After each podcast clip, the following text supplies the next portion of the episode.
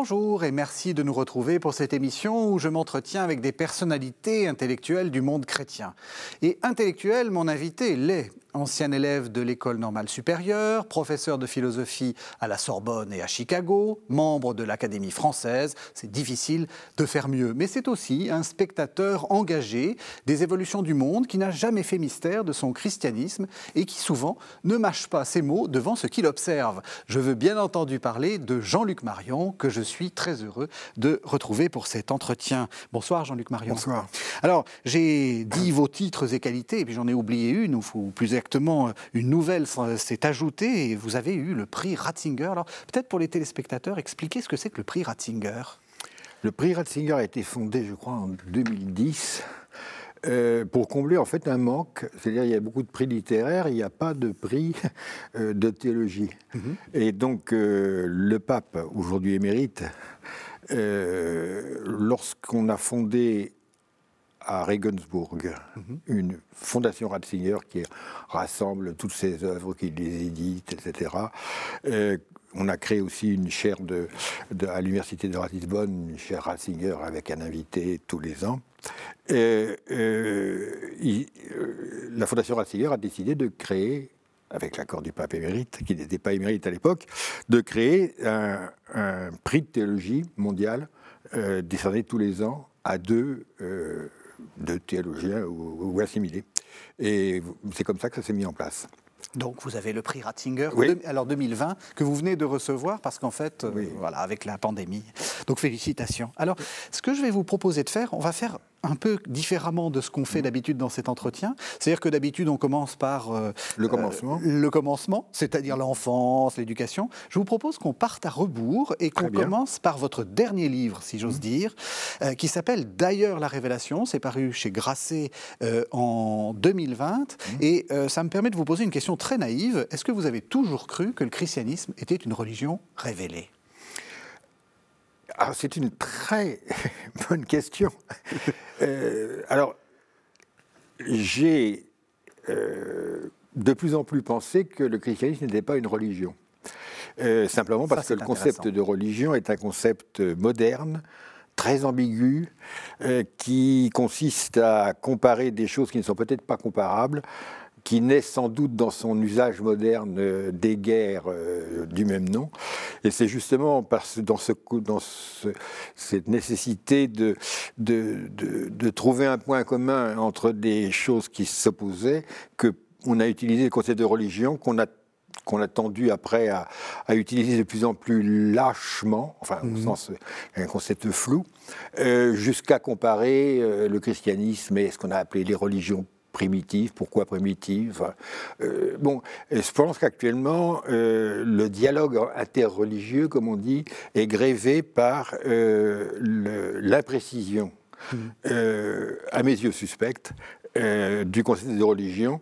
Est-ce que le christianisme doit dialoguer avec d'autres religions?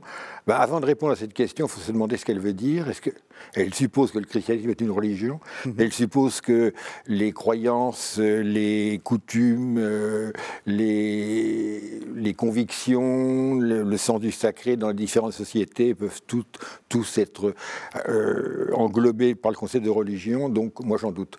Deuxièmement, la question de la révélation. Oui. Alors, j'ai toujours pensé que le christianisme était, été révélé mhm. par Dieu. Mais je me suis posé deux questions. Euh, une première philosophique, en quelque manière, que veut dire révélation exactement en soi? C'est-à-dire, mhm. la révélation, c'est une visibilité, suppose une visibilité, puis en même temps une visibilité cachée, parce qu'autrement, il n'y aurait pas besoin de la révéler. Donc, qu'est-ce que c'est que la révélation n'est pas une évidence? Mhm. Et pourtant, elle prétend euh, euh, faire la pleine lumière. Donc, comment passe-t-on de, cette, de ce secret pour qu'il y ait révélation, il faut qu'il y ait secret, et puis il faut qu'il y ait dévoilement ensemble. Alors ça, c'est une question que la philosophie peut aborder, puis surtout la philosophie spécialisée dans la question de la visibilité, de l'apparition, c'est ce qu'on appelle la phénoménologie. Donc là, ça m'a intéressé. Et puis il y a une question théologique que j'ai découverte euh, plus tard, plus récemment, enfin il y a des, dix ans, euh, à ma grande surprise. À ma grande surprise, j'ai vu que le terme de révélation et d'un usage tardif dans la théologie chrétienne. pour simplifier, euh, ça n'est guère qu'avec saint Thomas d'Aquin que euh, dès la première euh, question de la première partie de la somme théologique, on voit apparaître l'opposition entre la connaissance révélée, biblique, et à la connaissance rationnelle de Dieu. Et on a révélatio ratio, révélatio philosophia, enfin, de nombreuses oppositions. Et c'est ceci qui s'est développé. Auparavant, les euh, pères, à l'époque de la grande théologie, la plus spéculative, n'emploient pas le mot révélation, ou alors au sens des révélations privées, euh, quand Paul a une vision, des choses comme ça. Mais il n'y a pas, la Bible n'est jamais appelée la révélation. Mm-hmm. Et d'ailleurs, les, théologiens, les historiens du dogme le reconnaissent. Mais ils n'ont pas l'air de s'en étonner. Euh, euh, ils disent, ils constatent, euh, on dit souvent, c'est curieux, il n'y a pas de concept traditionnel de révélation, mais c'est sans doute parce que c'est tellement important qu'on n'a jamais tenté de le définir. Et moi, je me suis demandé pourquoi les théologiens, pendant 12 siècles, n'en avaient pas besoin. Et évidemment, on découvre que la notion de révélation est problématique elle a été euh, généralisée à partir du, disons, du second Moyen Âge, à partir du XIIIe siècle. Elle s'est développée euh, comme un... Comment dire C'était une manière de mettre aux prises la philosophie et la non-philosophie, la théologie. Alors on se répartissait les rôles, euh, mm-hmm. l'un à la révélation, l'autre à la raison. ce qui était extrêmement dangereux, euh, d'abord parce qu'en un premier temps, euh, la révélation prétendait dominer la raison, euh, et en un deuxième temps, abandonnant la raison à, elle-même, la raison a pris sa revanche et elle a demandé des comptes à la révélation en lui disant Es-tu rationnel? Donc, de cette façon, c'est une forme de concept opératoire, pour, presque sociologique, pour, pour qui Absolument sociologique, hmm. parce que ça correspondait à la distinction entre la faculté des arts et la faculté de théologie au Moyen Âge, puis après, ce que Kant a appelé dans un livre, petit livre célèbre, le conflit des facultés, les mhm. facultés supérieures, la théologie, le droit et la médecine, et, avec la faculté des arts, c'est-à-dire la philosophie. Mhm. Et alors, c'est dans ce contexte universitaire, d'organisation universitaire, que finalement, la révélation, c'était le champ propre aux théologiens, mhm. euh, qui, qui, justifiait leur présence dans l'université. Mais euh, c'est pas un concept théologique fondamental. Alors j'ai essayé de voir à quelles conditions on pouvait rétablir un concept théologique mhm. et pas le concept flou historique euh, de, révélation. Là, c'est beaucoup plus compliqué. Alors, justement, pourquoi, à quoi vous êtes, vous êtes arrivé? Parce que on, va tout de suite dire qu'une des idées fondamentales que vous avez, c'est ce qu'on appelle le phénomène saturé, c'est-à-dire quelque chose qui s'impose au-delà de la raison, d'une certaine façon, vous, me corrigerez, hein, mais qui s'impose euh, euh, au-delà des catégories qu'on peut avoir. Ça tombe bien pour vous, l'idée que euh, sort du, vieux débat, le côté philosophique, le côté théologique. Euh, bon, alors Je suis allé très vite, hein, oui, vous, oui, mais vous, vous, corrigerez distinguons, ma, manière de, dire. plusieurs choses. Il y a d'abord euh, le concept de phénomène saturé qui relève de la philosophie. Et on reviendra dessus. Que, j'ai, que j'ai, si je puis dire, euh, fixé. en philosophie, traditionnellement, il y a deux manières de considérer le, le phénomène. Ou bien c'est un phénomène évident, parfait, où il y a une adéquation, une égalité entre les deux composants d'un phénomène, c'est-à-dire un concept mhm. euh, et une intuition. L'intuition, euh, elle est euh, puissante, elle s'impose, mais comme telle, elle, ne dit rien. Elle est, confuse. Mhm. Et il faut qu'il y ait un concept qui la rende intelligible. Mhm. Bon, alors, quand tout se passe très bien, mais c'est très rare, il y a l'évidence, c'est-à-dire la composition parfaite des deux. La plupart du temps, nous avons des phénomènes déficients qui sont d'ailleurs beaucoup plus pratiques, c'est-à-dire où nous avons d'abord, tout immédiatement, dans une intuition même partielle, nous reconnaissons la totalité du concept. Dans les objets techniques, c'est exactement ce qui se passe. Mm. En fait, euh, nous ne savons pas Nous n'avons pas du tout l'intuition des objets techniques, l'intuition complète des objets, des objets, techniques que nous utilisons. Il faudrait être le spécialiste. Votre téléphone portable Oui, etc. On ne sait pas du tout comment. Mais on en a le concept, l'usage, et euh, il y a une disproportion complète entre la simplicité de, l'usage, enfin la relative simplicité de l'usage, et la complexité de l'intuition qui y correspond. Alors, ça, euh, ce sont les deux cas. Mais la philosophie n'a pas, euh, quand elle pose ces deux cas, elle en fait la théorie tout le temps, très bien, n'a pas envisagé un autre cas possible. C'est-à-dire non pas le surcroît du concept sur l'intuition, mhm. mais le surcroît de l'intuition sur le concept. Pourquoi est-ce qu'on n'a pas privilégié ceci? Ben, Parce que justement, ça ne permet pas de voir un objet. Or, néanmoins, c'est un cas très courant quand nous voyons des choses que nous ne pouvons pas nommer. Et ce sont des choses que nous admirons souvent. Ça peut être un paysage, ça peut être une émotion très forte, ça peut être euh, une jouissance très forte une douleur très forte. Euh, euh, à proprement parler, nous ne savons pas ce qui nous arrive. C'est-à-dire que nous ne pouvons pas le décrire. Hein, et nous ne pouvons pas même pas l'identifier. Mais ce n'est pas du tout parce que nous en doutons, c'est plutôt le contraire. Mhm. Nous sommes submergés par ce que, ce que nous voyons, ce que nous éprouvons. J'ai appelé ça un phénomène saturé. Et c'est ce qui se passe dans tous les phénomènes artistiques, par exemple, dans les émotions personnelles euh, ou collectives, dans les événements historiques, dans la souffrance ou le plaisir, dans, dans, dans, ce que ressent la chair. donc, le phénomène saturé est une forme de phénoménalité indiscutable et inobjectivable. Et j'ai découvert ceci, enfin, qui est en essence une banalité, mais pas dans le discours philosophique, que un phénomène peut être d'autant plus indiscutable et en fait partagé par beaucoup qu'il n'est pas objectivable. Il n'y a pas de contradiction. Donc, donc il n'y a pas d'irrationalité à expérimenter de l'inobjectivable. Il y a plutôt une rationalité plus subtile, plus difficile, qui demande du talent.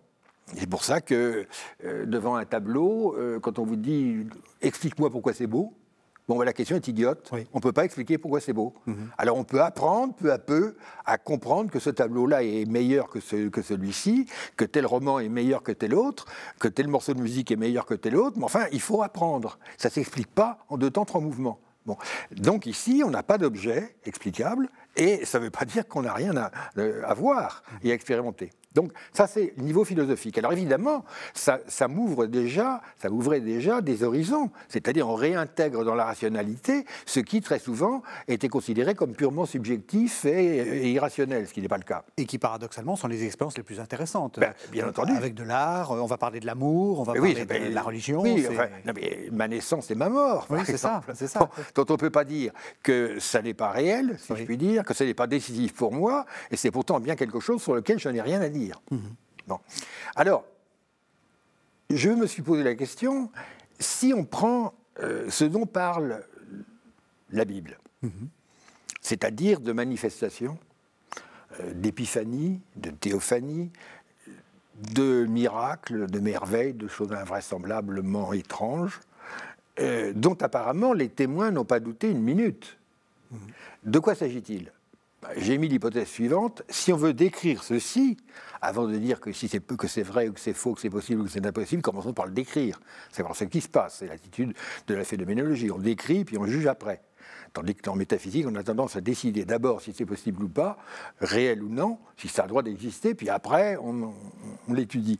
Donc, euh, la phénoménologie euh, euh, pousse déjà à accepter le donné comme donné le décrire et après émettre des jugements euh, de réalité ou de vérité. Mais je me suis demandé, dans le cadre des textes bibliques ou de textes du même type, euh, si on veut les décrire, quels sont les concepts, quels sont les, types de phénomènes qu'on va chercher? Alors je me suis dit des phénomènes saturés naturellement, mhm.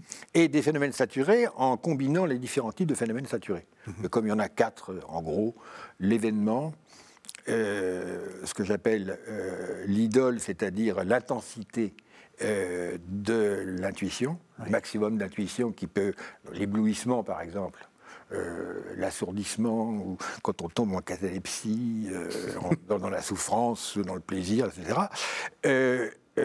il y a la chair, ma chair propre, qui est le, ce par quoi j'éprouve tout le reste, parce que c'est en elle que je m'éprouve d'abord moi-même. Mhm. Et puis euh, l'icône, c'est-à-dire l'expérience du visage de, l'autre, qui sont des phénomènes saturés. Je me suis dit, bibliquement, on a besoin de ces quatre catégories de phénomènes saturés pour décrire euh, ce qui se passe. Le Christ, par exemple, est un phénomène saturé mhm. dans les quatre domaines. Mhm je n'ai pas le temps d'entrer dans les détails. Et donc, je me suis demandé s'il n'y avait pas un concept phénoménologique, phénoménal, si vous préférez, phénoménal de révélation, qui relèverait d'une combinaison, d'une grammaire des phénomènes saturés. C'est ce que j'ai essayé de faire en faisant la, théorie, puis après en l'appliquant au texte. Et donc, pour revenir à la, révélation, euh, est-ce que ce concept de révélation, c'est pas ça, en fait, euh, que, que ça dit? Alors, le concept de, ce nouveau concept de révélation euh, est intéressant parce que il m'a mis sur la piste qui permettant d'approcher le paradoxe de la révélation que je disais tout à l'heure. Oui, c'est ça. il y a une révélation parce qu'il y a du secret, mais c'est un secret qui, qui, est manifesté. Et donc la question qui se pose, c'est pourquoi est-ce qu'il n'est pas manifesté à tout le monde? Pourquoi est-ce qu'il y a des gens qui n'acceptent jamais la manifestation et qui disent qu'il n'y en a pas? Hmm. Alors, pour euh, essayer de comprendre ceci, qui est une difficulté essentielle, puisque euh, les chrétiens sont des gens qui essentiellement souffrent que tout le monde ne soit pas chrétien. Pourquoi? Bah, Parce que ça les rassurerait un peu, et ça leur permettrait de ne pas être toujours confrontés à cette idée. Il y a une évidence dans la foi qui n'est peut-être pas visible dans la rationalité commune. Alors, je crois qu'il y a une manière de répondre en tenant compte de deux, de deux situations différentes de l'expérience de la vérité. Il y en a deux, pas une. Il y a l'expérience de la vérité quand la vérité est, si je puis dire, une vérité du monde. En fait, c'est Saint Augustin qui explique ça au livre 11 des Confessions. Il y a une vérité, il appelle ça la lumière, euh, la vérité qui luit.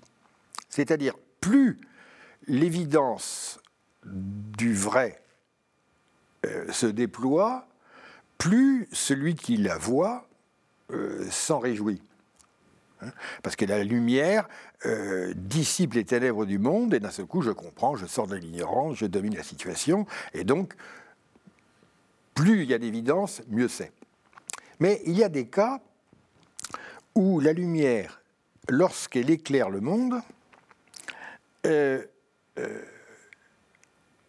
éclaire aussi celui qui regarde mhm. et se retourne sur lui. Euh, c'est-à-dire, elle envahit tout. Et le euh, spectateur se trouve submergé par la lumière, elle aussi.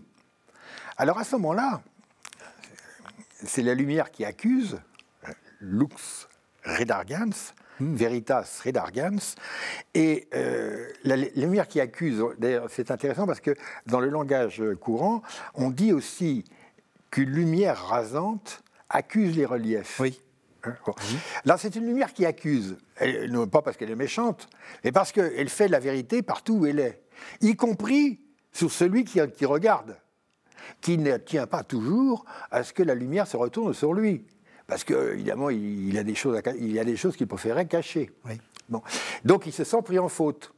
Et c'est pour ça que dans certains cas, on préfère refuser la lumière, non pas parce qu'elle montre de l'évidence, non pas parce qu'on hait l'évidence, mais parce que l'évidence se retourne sur moi et me met en cause. Et il y a un, on se ment à soi-même en disant la lumière n'a pas, n'a rien à me reprocher, à moi, et donc je vais dire que je n'en ai pas besoin pour voir le monde. C'est-à-dire, on refuse l'évidence, pas parce qu'il y a l'évidence. Parce qu'elle est accusatrice. Mais parce qu'elle est aussi accusatrice. Oui, c'est ça. Et il y a toujours un combat, que Saint Augustin explique très bien, entre l'amour de la vérité et la haine de la lumière qui est faite sur moi. C'est-à-dire que si je veux la vérité à tout prix, ce que je prétends spontanément, mhm. en fait, euh, je la veux aussi longtemps qu'elle ne m'accuse pas trop. Et on voit très bien pourquoi il y a un rapport entre euh, la révélation est l'aveu des fautes. C'est-à-dire pour voir, accepter l'évidence, et il y en a autant qu'on veut de l'évidence, si je puis dire, mhm. quand c'est Dieu qui la donne. Il faut accepter aussi l'évidence que je ne suis pas Dieu, je ne suis pas parfait, je suis pécheur. Si je n'avoue pas ça, simplement, il faut que je ferme les yeux sur moi-même et que je ferme les yeux sur le reste, mhm. parce qu'il n'y a qu'une seule lumière. Donc à ce moment-là, on comprend que il n'y a pas d'évidence sans amour de cette évidence. Et que cet amour suppose que euh, je fasse le ménage sur moi-même. Et c'est pour ça que l'évidence est parfois refusée. Elle est refusée pour une raison tout à fait rationnelle, mm-hmm. qui s'explique extrêmement bien. J'ai besoin de l'expliquer. Aucun des téléspectateurs en ce moment, tous ont compris. Oui, absolument. absolument. L'évangile de Jean dit ça, d'ailleurs, c'est le sous-texte d'Augustin. Ceux qui sont de, la lumière apportent leurs œuvres, puis les autres. Oui, absolument. oui, oui, tout à fait. Et alors, euh, alors, ceci est intéressant parce que ça réintègre, si je puis dire, euh, l'acceptation de l'évidence à l'intérieur du concept de vérité. Alors, dans le, dans le, si on a une, alors pourquoi est-ce que ceci n'est pas clair? Parce que la plupart du temps, nous avons un rapport étroit, un rapport à une vision étroite de la, vérité, où celui qui la voit n'est pas en cause. Mhm. Dans le monde technique, dans le monde quotidien, euh, la, vérité, c'est euh, mon téléphone portable marche-t-il ou ne marche-t-il pas? C'est de la faute du téléphone portable. Je ne suis pour rien. Vous n'êtes pas engagé dans votre téléphone Je ne suis pas engagé là-dedans. Mais il y a des, des, des cas où, euh, si ma relation amoureuse ne fonctionne pas, évidemment, je vais dire que c'est de la faute de l'autre. Mais je sais bien qu'au minimum, les torts sont partagés. C'est ça. Bon, ça rejaillit sur moi.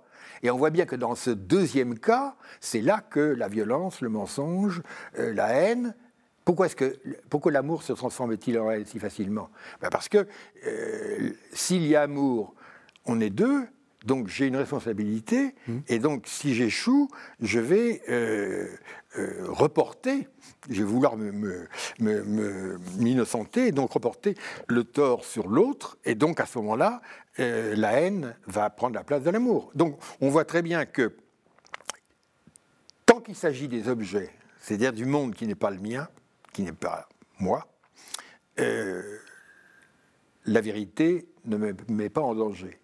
Sitôt que je suis directement impliqué dans la vérité et que elle n'est pas seulement un spectacle, alors à ce moment-là, elle devient, elle peut devenir objet, si je puis dire, de dénégation, de déni. Est-ce qu'on peut dire que c'est de la mauvaise foi Avec le jeu de mots, évidemment? Euh, oui, oui. C'est une manière de dire la mauvaise foi. Hmm. C'est une foi qui est la mauvaise hmm. et qui se retourne et qui ne veut surtout pas que la vérité soit faite. Hmm. Et euh, alors du coup, le paradoxe dont nous sommes partis, que la révélation euh, peut être refusée, non pas parce qu'elle manque d'évidence, ça c'est du fidéisme, Mhm. Euh, la révélation, on croit parce qu'on n'a pas d'évidence. Oui. Parce que pas du tout ça. La, révélation est évidente, mais cette évidence doit être aimée pour pouvoir être supportée. Et donc on comprend pourquoi il y a un refus de l'évidence du révélé. Et, d'ailleurs, c'est ce que dit euh, dans Saint Jean, c'est 14 euh, sites, je crois.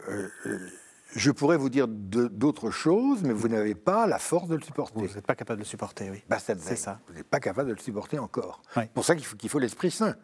Parce que ça va vous faire un choc terrible et vous allez être, comme on dit maintenant, complètement déstabilisé.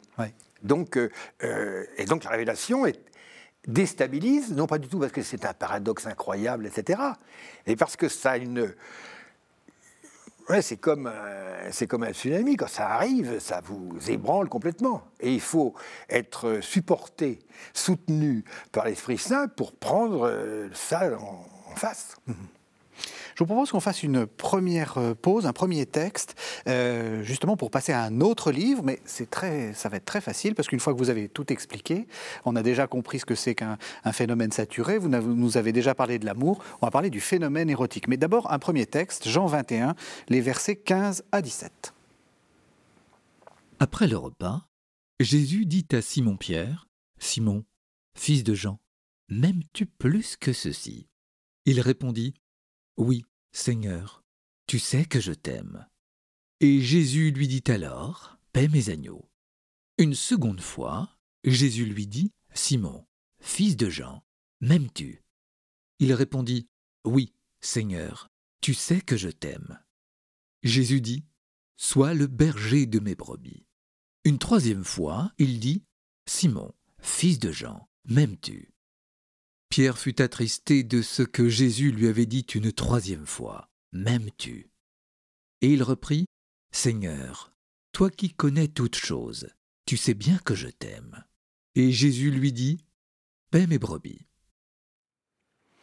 Alors c'est un texte qui a fait couler euh, beaucoup d'encre, enfin comme euh, c'est un peu banal ce que je viens de dire parce que l'Évangile fait toujours couler beaucoup d'encre, mais euh, on voit bien que, enfin on, ne voit pas dans, la traduction française, mais on le voit dans le grec, qu'il y a un jeu entre deux verbes. Il y a un, verbe que dit Jésus d'abord à Simon, qui est agapao, aimer d'amour, on peut dire? Euh, aimer de charité. Aimer de charité. Et puis, euh, un, autre verbe auquel répond, euh, auquel répond Pierre, philéo. Alors là aussi, on ne sait pas trop. voilà. Et on a souvent dit, la question que pose Jésus, c'est est-ce que tu m'aimes vraiment, vraiment? Et l'autre est un peu plus distant et essaie de, de botter en touche. Vous, vous dites pas du tout. Mais non, bon, vous avez une opposition possible. Vous avez le Christ qui dit, demande M'aimes-tu, agapein, qui hmm. veut dire euh, l'amour de la charité, l'amour qui est Le vrai amour, quoi. Le vrai amour, enfin l'amour. l'amour dont on aime Dieu. Et puis en face, euh, euh, Pierre qui emploie philène, hmm. qui veut dire aimer comme on aime le vin, la philosophie, une femme, son bien, etc. Donc un sens beaucoup plus, disons, profane, large. Alors, on pourrait s'attendre à ce que le Christ fasse, répète sa question jusqu'à ce que Pierre comprenne que Philène, c'est pas assez, et qu'il faut dire agapein. C'est ça. Et qu'il l'aurait dit la troisième fois. Or, c'est ça qui est très surprenant, la troisième fois, le Christ, quand il pose la question, n'utilise plus agapein et utilise philène c'est-à-dire le sens supposé profane, banal, large et faible. Mhm. Alors, comment comprendre? Alors, c'est intéressant parce que, euh,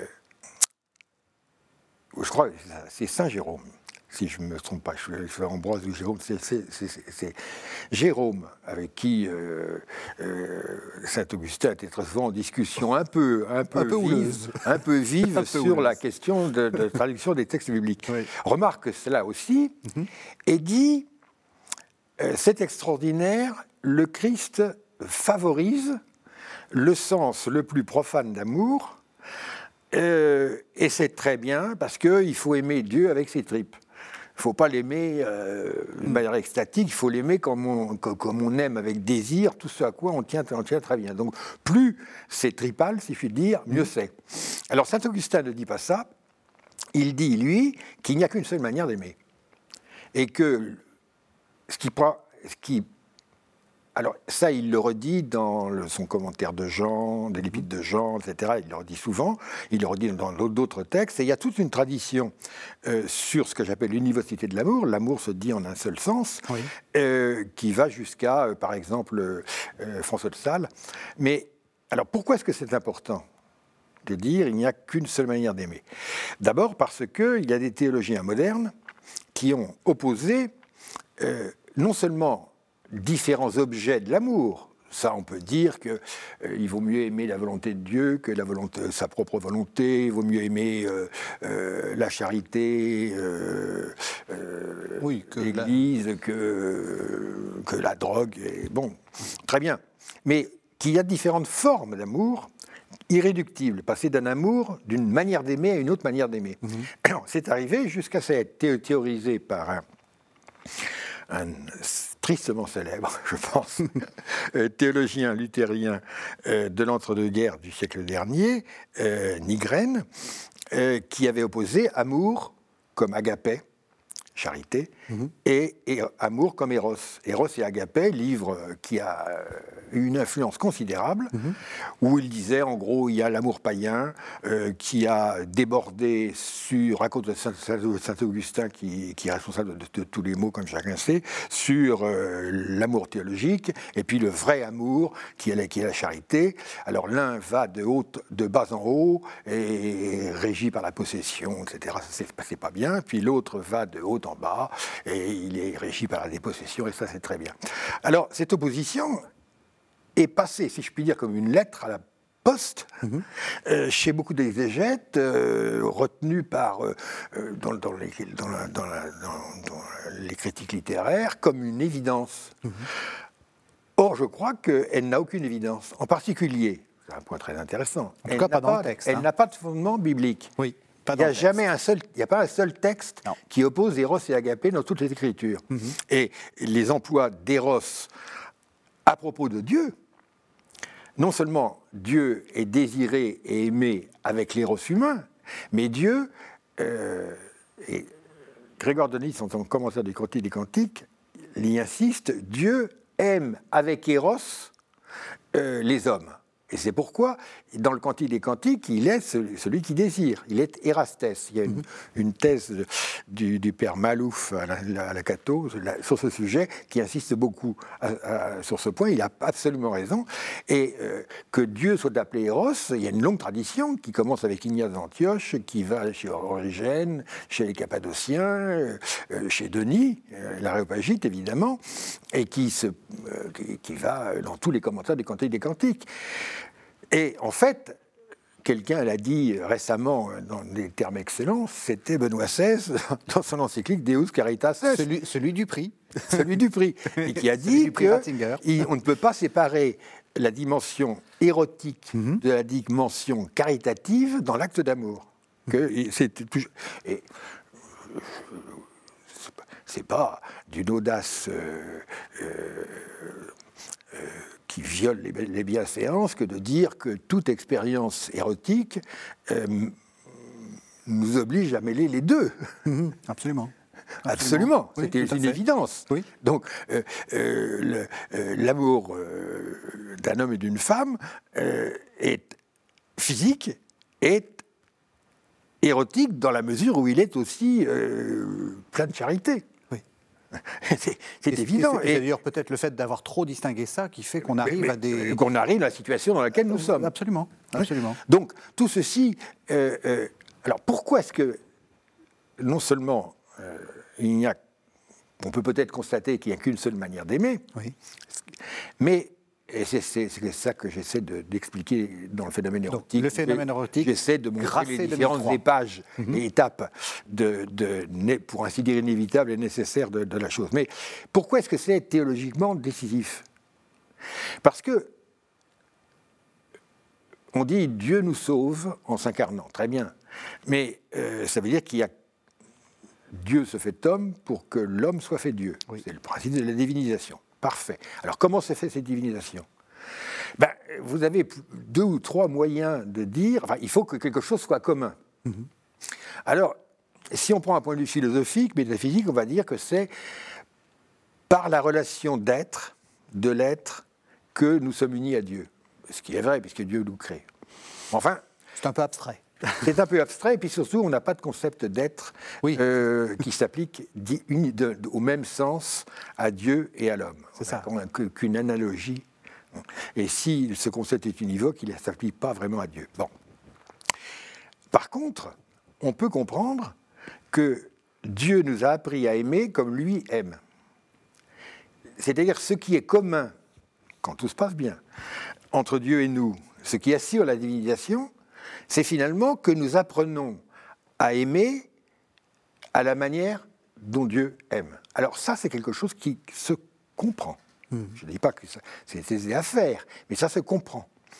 Donc il est très important que l'amour dont Dieu nous aime ne soit pas totalement différent de ce que nous, nous entendons ou pouvons euh, accomplir sous le nom d'un acte d'amour. Il faut que ça arrive à coïncider. Mhm. Alors évidemment, c'est très difficile à faire.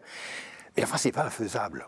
Du moins, je pense que la vie chrétienne, la cesse chrétienne, l'éducation chrétienne, etc., le style de vie chrétien repose sur cette conviction. Mmh.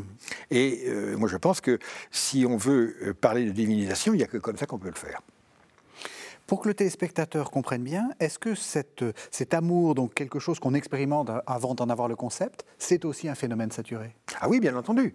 Euh, l'amour est le type même du phénomène saturé, parce que euh, euh, on, ne comprend pas à l'avance ce qui se passe. Mhm. Vous savez quand est-ce qu'on est amoureux? Non.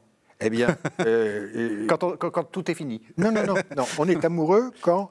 Euh, on est, ça y est, on est, est, on est parti. C'est quand on dit à son meilleur copain Ne t'inquiète pas, je ne suis pas amoureux. Donc, quand on dit ça à son meilleur ami, c'est qu'on y est. Hmm. C'est fini. On est pris. donc, euh, donc, je pense que, si vous voulez, l'expérience amoureuse se passe toujours en trois.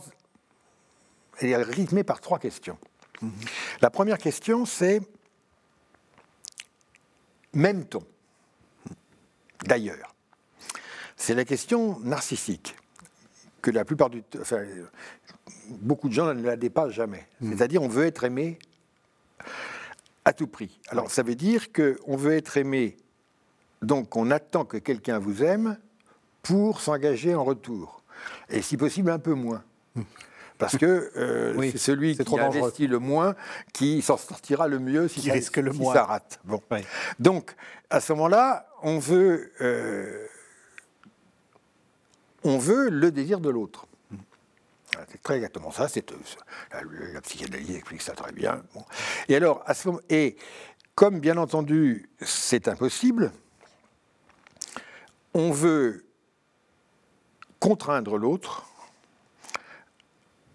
à vous désirer, donc c'est le processus de la séduction, et le processus de la séduction peut, à ce processus peut succéder, ou les deux peuvent se superposer, la contrainte. C'est-à-dire on veut obliger l'autre. Et si ça ne marche pas, euh, on va le haïr parce qu'il ne vous aime pas. Mais en même temps, on veut que celui que l'on hait parce qu'il ne vous aime pas, vous aime quand même. Donc on est dans la situation euh, contradictoire mais habituelle où on est la même personne que l'on aime. Etc., etc. Ceci se pouvant se terminer par euh, la mort, ou la haine, ou le, meurtre, etc., la violence finale, la guerre. Mm. Ça, c'est la première question. Quand on reste dans cette question, ce qui arrive très souvent, ce qui est la situation de l'adolescence, on en arrive à ça. Mm. Alors, le vrai, la vraie posture amoureuse commence quand on devient aussi courageux que Don Juan. C'est-à-dire où on pose la question suis-je moi capable d'aimer le premier? C'est-à-dire, Don Juan est un homme que j'admire profondément, mhm. euh, en un premier temps, c'est-à-dire que lui, il y va. C'est ça, oui. Il est prêt à faire le premier pas, il est donc prêt il risque de prendre un râteau, comme on dit, mais il a confiance en ses moyens et euh, il prend le risque. Il fait des avances. J'aime ce terme, faire des avances, parce que mhm. ça aussi a un sens bancaire. Oui. Il, joue son honneur, son talent, son argent pour la convaincre. Et ça marche. Don Juan, c'est euh, mille lettrés. Oui, mille lettrés. Enfin, ça marche ou ça peut ne pas marcher. Mais je veux dire, ce type est courageux. Et euh, le plus grand donjon de l'histoire, c'est Dieu. Car Dieu nous aime le premier. Il nous aime alors que nous sommes encore pécheurs, donc il prend un grand risque. Mhm. Et il nous aime tellement le premier qu'il nous aime avant que, nous, que, nous soyons, puisqu'il nous a créés. Et il se prend des râteaux. Et il se prend des râteaux. donc, euh, le meilleur donjon, c'est Dieu. Mhm. La seule différence, c'est que donjon euh, euh, ne tient pas très longtemps, Tandis que Dieu, euh, ses promesses sont éternelles. Il tient jusqu'au bout. Donc c'est le super Don Juan. Mhm. Mais alors là, là, il y a le moment où se met en place la situation érotique réelle avec ce que j'écris, l'avance, le discours amoureux, le performatif, bon, de toute façon. C'est technique. C'est très technique et ça aboutit à éventuellement la dimension physique mhm. de l'amour, mais qui est toujours la conséquence, c'est jamais le début. Mhm. Et qui n'est pas obligatoire d'ailleurs. Il peut y avoir une relation érotique complète sans qu'il y ait, euh, sans qu'il y ait un, aboutissement charnel. Mhm. mais d'ailleurs, la, réciproque est vraie. Enfin, oui, oui, ça marche. Euh, Et alors, il y a aussi le problème d'ailleurs du paradoxe de la finitude, parce que, euh, sans entrer dans les détails, mais tout le monde me comprendra, le rapport physique est un rapport fini. Hmm. Il s'interrompt ce qui est d'ailleurs une chose terrible, parce qu'il s'interrompt au plus mauvais moment. Ce qui fait que ce moment est à la fois celui vers lequel on veut aller le plus vite possible et qu'on veut retarder le plus longtemps possible. Mmh. Et donc, et on ne peut pas recommencer tout de suite. Mmh. Et alors c'est extraordinaire parce que c'est là où se voit la finitude de l'homme? Elle se voit dans le fait que ses facultés intellectuelles ne sont pas infinies, que sa volonté n'est pas infinie, que, etc., Sa vie n'est pas infinie. mais c'est là. Et là, c'est la finitude absolue. Et bon, donc, donc il y a toute cette dimension-là. Euh, et puis, il y a, et évidemment, cette dimension euh, peut être, tout ce parcours peut être décrit euh, dans ses échecs. C'est-à-dire, euh, la jalousie fait partie de l'amour. Il faut faire l'éloge d'une certaine forme de jalousie, d'ailleurs. Mhm. Euh, euh, il y a L'union peut virer à la possession, donc à la violence, et il faut en, tenir compte. le sadisme, le masochisme, la torture font partie des possibilités érotiques. Et il faut expliquer pourquoi. Ce pas des, choses monstrueuses. Enfin, ce sont des choses monstrueuses, mais ce pas des choses euh, aberrantes. Mhm. elles, sont, elles sont dans la logique. Euh, euh, la question de l'homosexualité doit être soigneusement analysée parce qu'en un sens, l'homosexualité est parfaitement légitime pour autant que l'érotisme n'est pas, pas toujours sexualisé. Si on admet que l'érotisme n'est pas toujours sexualisé, la distinction entre l'hétéro et l'homosexualité tombe. Et donc, il peut y avoir des amitiés extrêmement étroites qui sont au sens strict homosexuel sans être sexualisées. Donc, il faut relativiser la sexualisation par rapport à l'érotisation de la relation. Euh, donc, il y a des identifications qui mènent à des, aux débats infiniment bêtes euh, dans lesquels nous sommes empêtrés. Et puis, il y a la troisième question. Peut-être que j'ai toujours déjà été aimé. Qui est peut-être le moment de la sagesse, quand on comprend que la protestation habituelle, personne ne m'aime, est une contradiction dans les termes. Parce que personne ne peut dire personne ne m'aime si on ne l'avait pas, d'une manière ou d'une autre, déjà aimé. Pour qu'il soit là et pour qu'il puisse le dire et le dire à quelqu'un. Et donc, nous sommes toujours déjà précédés par l'amour. Et cette idée que l'amour est toujours manquant, mm -hmm. nostalgie, enfin c'est l'amour qui n'est pas de ce monde, etc., c'est faux. L'amour précède. Et, la fin, c'est que euh, la grande sagesse, c'est de dire qu'il est impossible qu'on ne m'ait pas déjà aimé. Et du coup, euh, la pensée chrétienne devient presque une évidence. Parce que le christianisme, c'est de dire ça. C'est de dire que Dieu nous aime en premier. Ben, nous sommes aimés d'abord. Oui. Alors, dans l'expérience euh, quotidienne, banale, neutre, finalement, tout le monde dit euh, les femmes sont toutes des salopes sauf maman. Parlez pour vous. mais, je vais dire cette phrase. Oui. Le pire des criminels, mhm. euh, finalement, pense que sa mère l'a aimé. Oui. Bon. Euh, ou alors s'il n'a pas été aimé, il souffre qu'il a pas. Enfin, ça. Mhm.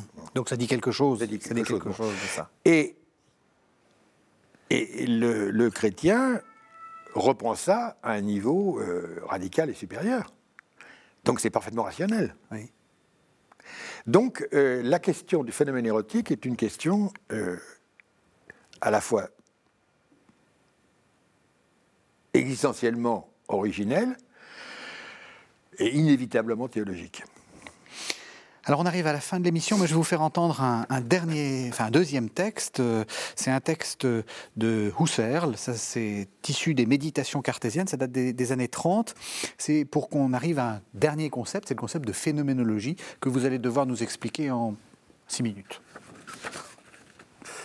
Quiconque veut vraiment devenir philosophe devra une fois dans sa vie se replier sur soi-même et au-dedans de soi, tenter de renverser toutes les sciences admises jusqu'ici et tenter de les reconstruire. La philosophie, la sagesse, est en quelque sorte une affaire personnelle du philosophe. Elle doit se constituer en tant que sienne, être sa sagesse, son savoir qui, bien qu'il tende vers l'universel, soit acquis par lui et qu'il doit pouvoir justifier dès l'origine et à chacune de ses étapes, en s'appuyant sur ses intuitions absolues du moment que j'ai pris la décision de tendre vers cette fin, décision qui seule peut m'amener à la vie et au développement philosophique, j'ai donc par là même fait le vœu de pauvreté en matière de connaissances. Voilà, alors on a entendu le grand Husserl qui n'est pas toujours très clair, et vous, vous allez nous, nous rendre ça beaucoup plus clair. C'est quoi la phénoménologie du coup? On, a, on est parti à l'envers en fait, mais du coup ça devient beaucoup plus clair avec tout ce que vous nous avez expliqué. Ben, écoutez, la phénoménologie qui est donc euh, une discipline philosophique qui a été euh, déclenchée, sinon fondée par Husserl, euh, en 1900, la même année que où Freud écrit l'interprétation des C'est ça, psychanalyse, phénoménologie, même époque. Euh, peu de temps, euh, enfin dix ans après la mort de... Enfin, euh, Nietzsche meurt à ce moment-là aussi. Bon, ce qui est le tournant. C'est le fruit d'une très longue évolution de, la philosophie. On peut dire qu'elle commence bien avant, mais enfin, en gros, et en vérité, je résumerai les choses comme ça. La philosophie s'est constituée à partir du Moyen Âge, du, second Moyen Âge, disons de Scott, allez, mhm. euh, comme métaphysique. Et la métaphysique, dans son rêve, dans son ambition, est une science des premiers principes. Des principes qui sont l'être, des principes logiques, etc. C'est-à-dire aller jusqu'au fond des choses, comme on dit. Euh, non, de partir d'en haut. Pardon, de partir d'en haut. De partir d'en haut. C'est-à-dire, si on a les vrais principes, on peut, à partir de, des, des, combinaisons et par déduction, arriver, si je puis dire, à reconstituer euh, a priori, pour ainsi dire, enfin, surtout au début, euh, les essences des choses de plus en plus individualisées. Mhm. Et euh, d'une certaine manière, l'ambition du système de la philosophie, Hegel, c'est de poursuivre cette déduction jusqu'à l'individu et même jusqu'au développement historique des individus. Même l'histoire, en quelque manière, peut presque se déduire. Je simplifie, sans dire. enfin, et vous avez des tentatives euh, très modernes encore de, euh, philosophie euh, où la logique est mathématisée et où, par calcul logique, on peut reconstituer tout. Le... Donc c'est une philosophie de l'a priori. Hmm sorte d'algèbre du monde. L'algèbre du monde. Et on peut dire que la technique est, la mise en musique euh, concrète de ce, de ce, projet. Donc elle est objectiviste, etc. Euh, mais alors, le, le, la limite, c'est qu'il y a des limites. Mhm. C'est-à-dire, les principes décident à l'avance de ce qui est possible et ce qui est impossible. Tout est compris dans la déduction, donc la déduction, aussi vaste soit le résultat, est fermée. Mhm. Alors là, et donc on est obligé de dire qu'il y a des interdits. S'il y a des a priori, il y a des interdits. Des choses qui ne peuvent pas être. Qui ne peuvent pas être parce qu'elles sont contradictoires, par parce exemple. voilà, c'est ça. Euh, toute chose doit avoir une cause, toute chose doit être non contradictoire, etc. Mais qu'est-ce que c'est qu'une cause? Pourquoi? Pourquoi est-ce qu'il faut toujours demander pourquoi? Oui. Et le monde nous, nous fournit des tas d'exemples de choses. Des tas d'exemples qui sont sans pourquoi. Qui sont sans pourquoi et qui marchent très bien. Euh, et, bon, est-ce que l'histoire est une suite de nécessités logiques et causales ou est-ce que l'histoire, c'est ce qui est scandé par des événements qui n'ont pas de cause? Mmh. Bien qu'on puisse comprendre beaucoup de choses à partir d'eux, ou qu'on puisse en comprendre beaucoup. Mmh. Néanmoins, ils sont imprévisibles, incausables. Mmh. Donc, il y a des effets sans cause. Ce sont les événements. Bien. Alors, il y a une autre manière de faire de la philosophie, qui Husserl et puis les grands derrière lui ont, ont essayé de développer, qui consiste à mettre entre parenthèses la question de savoir est-ce que c'est ou est-ce que ça n'est pas? Mhm. Autre variante, est-ce que c'est possible ou est-ce que c'est impossible? Est-ce que c'est un objet ou est-ce que c'est pas un objet? Dont les concepts supérieurs au sens de Kant. Euh, alors pourquoi mettre ces questions entre parenthèses? Pourquoi finalement j'ai dit que d'une certaine manière, la question de l'être elle-même doit être mise entre parenthèses? Parce qu'avant de décider quoi que ce soit sur les phénomènes, il faut les décrire. Et qu'on ne peut pas exclure des phénomènes hors discours, hors rationalité, si on ne les a pas décrits. Donc cette description, euh, qui est proprement la, phénoménologie, c'est-à-dire le discours sur ce qui apparaît, est une, entreprise très complexe. Parce que euh, jusqu'où peut-on aller dans la description? Euh, Il faut interpréter tout ce qui se donne. Et ça peut être très long. Mm-hmm. C'est seulement après qu'on va pouvoir peut-être éventuellement mettre des degrés de probabilité, de réalité, de, etc., faire des commentaires. De, très bien. Euh, mais il faut commencer par c'est ce qu'on appelle la réduction. La réduction, c'est non pas de réduire, c'est l'inverse. La réduction, vous mettez entre parenthèses les questions préliminaires en montrant qu'elles ne sont pas si préliminaires que ça, et vous regardez ce qui vous reste. Et comme le dit Husserl, il reste tout. Ce, que, vous avez ce que vous avez étudié, c'est-à-dire la révélation, oui, il reste tout en tant que à décrire et à comprendre avant de porter des jugements. Et alors, il reste tout, tout est devenu un phénomène. Dans la réduction, tout, apparaît.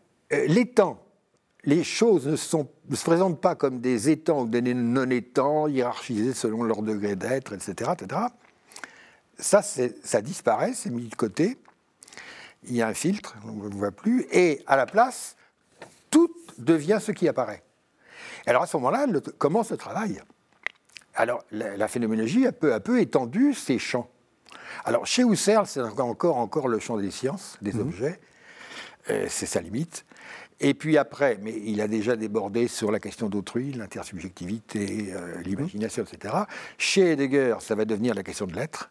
C'est la question de l'être elle-même qui va, des différentes manières d'être, euh, y compris des êtres, des étangs qui ne sont pas des objets, mhm. qui vont intervenir. Puis après Lévinas, ce sera autrui. Et chez vous, d'un mot, parce qu'on est à la ben, fin de l'émission. Moi, chez moi, c'est le donner lui-même. C'est-à-dire, comment les choses se donnent-elles? Comment le donné nous entoure, quels sont les degrés de donation? Et quels sont les degrés de validité de la donation? Par exemple, qu'un phénomène se donne sans être un objet, loin de diminuer sa validité de données, l'augmente. C'est exactement ce qu'on a dit tout au long de l'émission. Merci beaucoup Jean-Luc Marion. Alors j'ai dit que vous aviez fait des, deux livres d'entretien, vous venez de, de, publier deux livres, un nouvel entretien qui s'appelle À vrai dire, qui est paru euh, aux éditions du CERF, et puis une collection d'entretiens euh, que vous avez intitulé Paroles données, qui est paru également aux éditions du CERF en 2020. Et puis voilà, il y a un dernier entretien euh, qui, qui est ici à KTO. Merci beaucoup, Jean-Luc Marion. Merci à vous de nous avoir suivis. Vous savez que vous pouvez retrouver cette émission sur le site internet de la chaîne www.ktotv.com.